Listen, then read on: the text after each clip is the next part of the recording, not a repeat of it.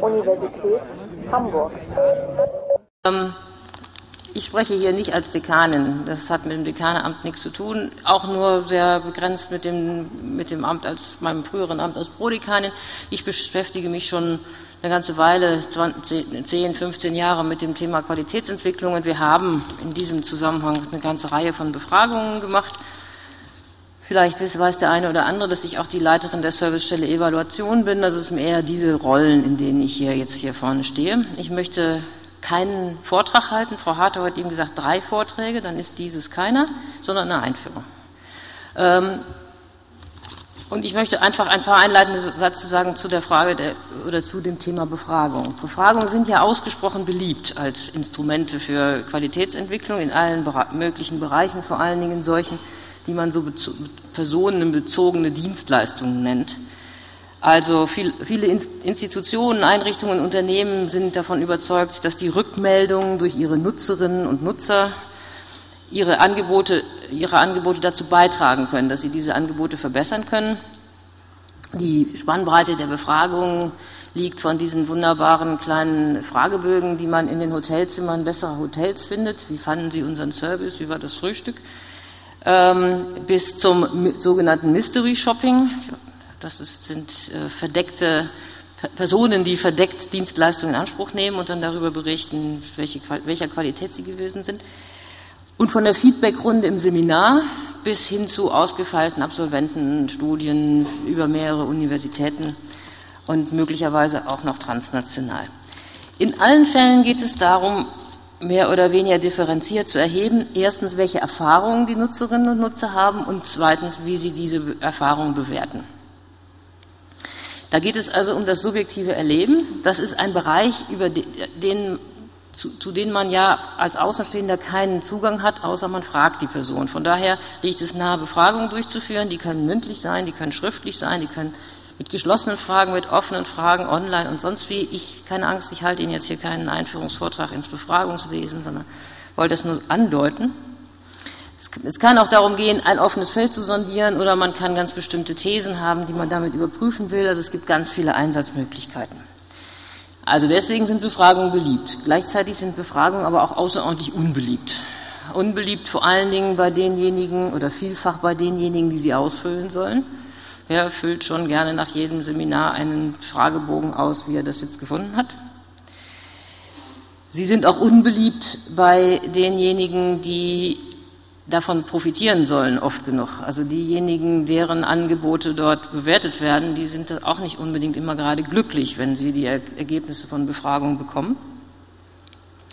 Und außerdem gibt es auch noch eine ganze Menge ähm, Streitpunkte, die irgendwie den Wert von Befragungen in Frage stellen. Deswegen habe ich an eine, anstatt einer Gliederung für meinen kurzen Beitrag drei Kritikpunkte gewählt. Die, der erste Kritikpunkt an Befragungen ist, die Ergebnisse von Befragungen sind entweder unzuverlässig oder sie sind irrelevant. Also die Leute erzählen entweder was, was gar nicht stimmt, oder sie sind, wir brauchen das gar nicht wissen, was die uns erzählen.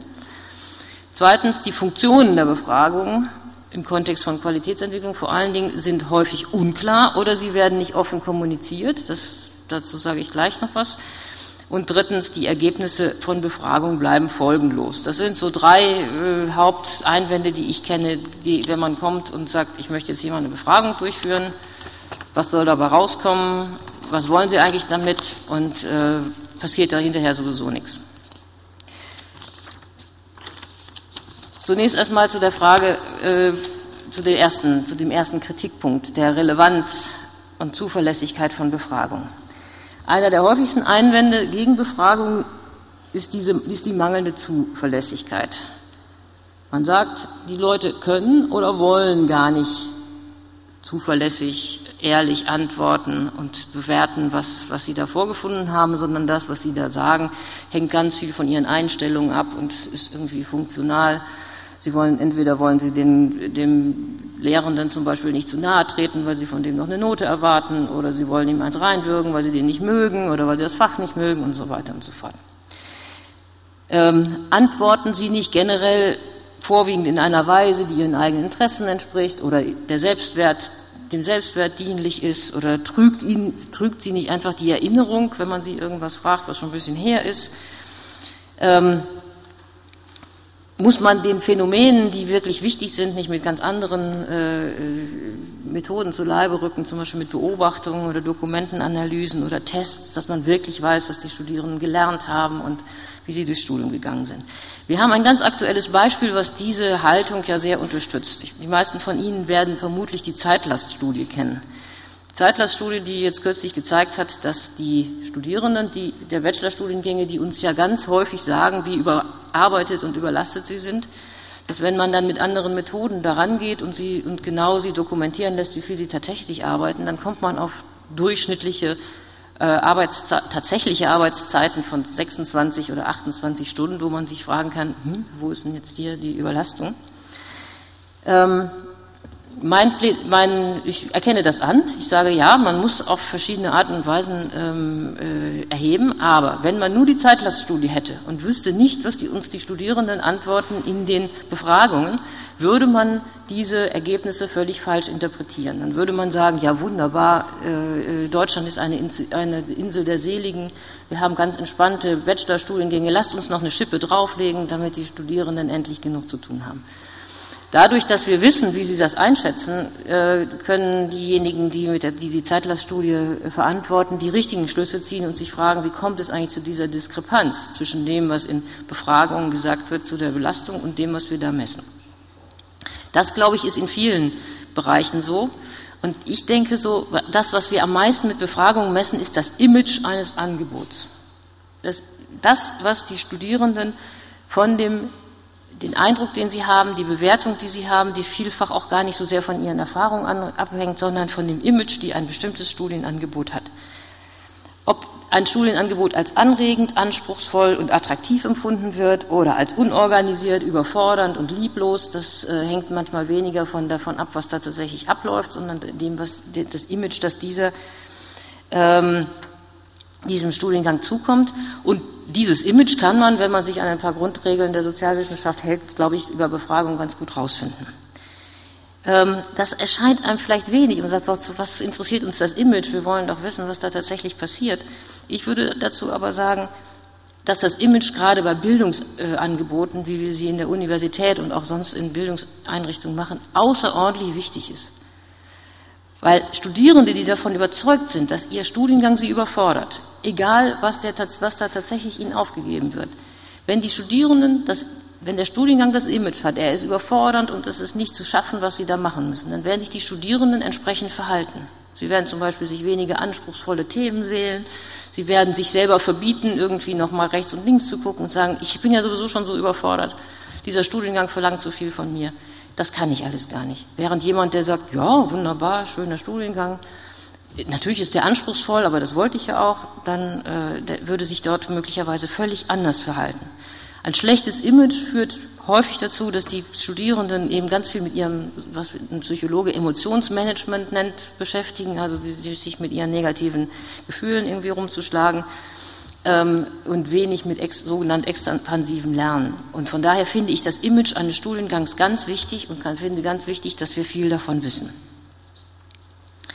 Zweitens die Frage nach, dem, nach den Funktionen. Also dass der Einwand ist ja hier, äh, oft weiß man gar nicht, was die Leute, die so, so, so, so eine Fragen durchführen, damit wollen. Und äh, wenn sie uns sagen, was sie damit wollen, dann sagen sie uns nicht die, die äh, Wahrheit. Sie wollen eigentlich ganz was anderes damit. Man kann nach einem ziemlich gängigen Muster da drei Funktionen unterscheiden, man kann auch fünf unterscheiden und dann sind das immer nur kleine äh, Differenzierungen jetzt nochmal innerhalb dieses Rasters. Also ich würde jetzt mal drei vorschlagen. Man kann eine Befragung machen, weil man Entwicklung anregen will. Man möchte etwas wissen über den Studiengang, was müsste, möchte man benutzen, Kenntnisse gewinnen über den Studiengang, um etwas verändern zu können. Das ist sowas wie die, was ich mal nennen würde, die, das wissenschaftliche Modell der Benutzung von Befragungen. Man kann Befragungen, überhaupt Ergebnisse von Evaluationen natürlich auch benutzen, um Kontrolle auszuüben. Das ist äh, so ein Managementmodell. Es sagt, okay, wir machen zum Beispiel vorher Standards ab und sagen, wenn nicht mindestens 50 Prozent der Studierenden äh, drei Jahre nach ihrem äh, Studienabschluss einen adäquaten äh, äh, Berufseinstieg gefunden haben, dann muss dieser Studiengang entweder überarbeitet oder ganz geschlossen werden. Das ist so ein Ansatz, den zumindest früher Akkreditierungsagenturen gerne mal hatten. Und dann gibt es den Legitimations, äh, das Legitimationsmodell, das ist so dieses Public Relations Modell der Nutzung von Befragung. Also ich suche mir dann am besten die positiven Rückmeldungen aus äh, äh, zu meinem Studiengang und sage, äh, ich möchte zeige Ihnen, wie toll das ist, was ich hier mache. Ähm, da auf, mit solchen, dann kann man mit Befragung oder dann will man mit Befragung äh, die Notwendigkeit von Angeboten äh, be belegen oder man will sagen, wir brauchen noch mehr davon und das dergleichen. Wenn man sich das vor Augen führt, dass es so unterschiedliche Funktionen gibt, die auch nicht gerade unbedingt miteinander vereinbar sind, dann kann man wahrscheinlich, wird man wahrscheinlich sehen, dass es unglaublich wichtig ist, vorher zu klären, welche Funktion eine bestimmte Befragung hat. Will ich das machen, um Entwicklungsanregungen zu bekommen oder mache ich es in erster Linie, um meine Angebote zu legitimieren, zum Beispiel? Das ist ausgesprochen wichtig. Das führt uns zu einer Frage, die wir in der Universität häufiger mal haben, nämlich wer darf denn überhaupt darüber entscheiden? Wer gibt so eine Befragung in Auftrag? Wer hat das Ganze nachher am Ende in der Hand und wer kann, darf am Ende bestimmen, was damit getan wird? Und das ist unheimlich wichtig, einerseits für diejenigen, die wir befragen, ich kenne viele Studierende, die sagen, na ja, ich sag euch lieber nichts, weil ich weiß ja nicht, was ihr am Ende damit macht. Wenn ich hier was Negatives sage, dann äh, sagt er am Ende irgendwie, wir machen dieses Angebot zu und das will ich nicht. Oder wenn ich was Positives sage, macht er auch irgendwo einen Unsinn damit, das will, ich sag euch lieber nichts. Es ist auch, und auch für diejenigen, denen wir dann nachher die Auseinandersetzung mit diesen Ergebnissen zumuten, auch die müssen wissen, welche Funktion soll das haben und sie, sie brauchen das, sie brauchen dieses Vertrauen, dass wir nichts anderes damit machen als das, was äh, vorher intendiert worden oder äh, veröffentlicht worden ist. Das ist nicht nur eine Frage des, des wissenschaftlichen Personalrats, der sicherlich darauf äh, achten wird, dass sowas nicht, äh, dass Befragungen nicht missbraucht werden, aber es ist auch ein, ein, ein äh, Aspekt der zuverlässigen Planung von Befragung und wir werden nachher an einigen Beispielen sehen, welche Funktionen die Befragungen, die hier schon gelaufen sind, möglicherweise haben könnten. Das letzte ist jetzt die Frage danach, was wirkt denn eigentlich? Was, was wird denn damit? Was, wie kann denn eigentlich äh, ähm, ja, was, was herauskommen bei einer solchen Befragung? Oder umgekehrt, warum tut sich denn oft nicht so viel? Da gibt es einen Herrn Schmidt, der 2008 äh, zusammengestellt hat mit verschiedenen Theorien, äh, Hypothesen darüber, über die Wirksamkeit von Lehrveranstaltungsevaluationen. Das war dieses Beispiel. Er hat insgesamt sechs äh, Hypothesen zusammengestellt. Die erste ist die Hypothese Sensibilisierung. Sowas wirkt, weil, äh, eine Lehr weil eine Rückmeldung einfach sensibilisiert dafür, was man gegenüber möchte. Und wenn ich das vorher noch nicht wusste, dann kann ich es hinterher besser einschätzen und kann mich danach richten. Ich lese das jetzt nicht alles vor. Sie sehen, wenn Sie das so durchgehen, gerade wenn man dann dazu kommt äh, über Kompetenzentwicklung und äh, bei der institutionellen Verankerung, wenn wir dann an den Stellen sind, dann sehen Sie, dass das sehr viel aufwendigere äh, Formen der, des Umgangs mit solchen Befragungen sind. Auch da werden wir unterschiedliche Beispiele gleich hören. Ähm, das, was in der Untersuchung von Herrn Schmidt war, war ein Versuch, bei verschiedenen be be beteiligten Gruppen zu fragen, welchen Hypothesen sie denn am meisten anhängen. Da wurden unter anderem Lehrende gefragt und es wurden aber und Studierende und es wurden aber auch Leute gefragt, die so im Hochschulmanagement sind. Ich glaube, es ist nicht weiter überraschend, dass die Lehrenden und die Studierenden am ehesten den ersten drei ähm, äh, Modellen anhängen und sagen, ja, ja, ja, das wirkt denn schon, weil es uns sensibilisiert, weil wir Feedback geben können, weil wir in den Diskurs kommen. Bei den Lehrenden deutlich weniger äh, beliebt und äh, verbreitet waren die letzten beiden. Also die, äh, die, dieser Aspekt, dass äh, möglicherweise Befragungen oder Evaluationen insgesamt nur dann wirken, wenn sie denn auch Folgen haben für die Personen, die äh, dort bewertet werden. Ich will jetzt gar keine, keinem Umgang äh, damit das Wort reden. Ich will äh, Sie darauf hinweisen, dass es eben halt solche unterschiedlichen Wirkmodelle gibt. Und wenn man sich beklagt, dass bei Befragungen oder anderen Datenerhebungen nichts rauskommt, muss man sich fragen, welchem Modell hier, man hier gerade anhängt und wovon man denn die Wirkung erwartet. Wie gesagt, wir werden verschiedene Modelle sowohl in Bezug auf die Funktionen als auch in Bezug auf den Umgang mit den oder der Nutzung von äh, Evaluationen, von Befragungen vor allem äh, äh jetzt äh, im Anschluss vorgestellt bekommen. Sarah Knirsch wird die äh, Modulevaluation in der äh, Fakultät Erziehungswissenschaft, Psychologie und Bewegungswissenschaft vorstellen.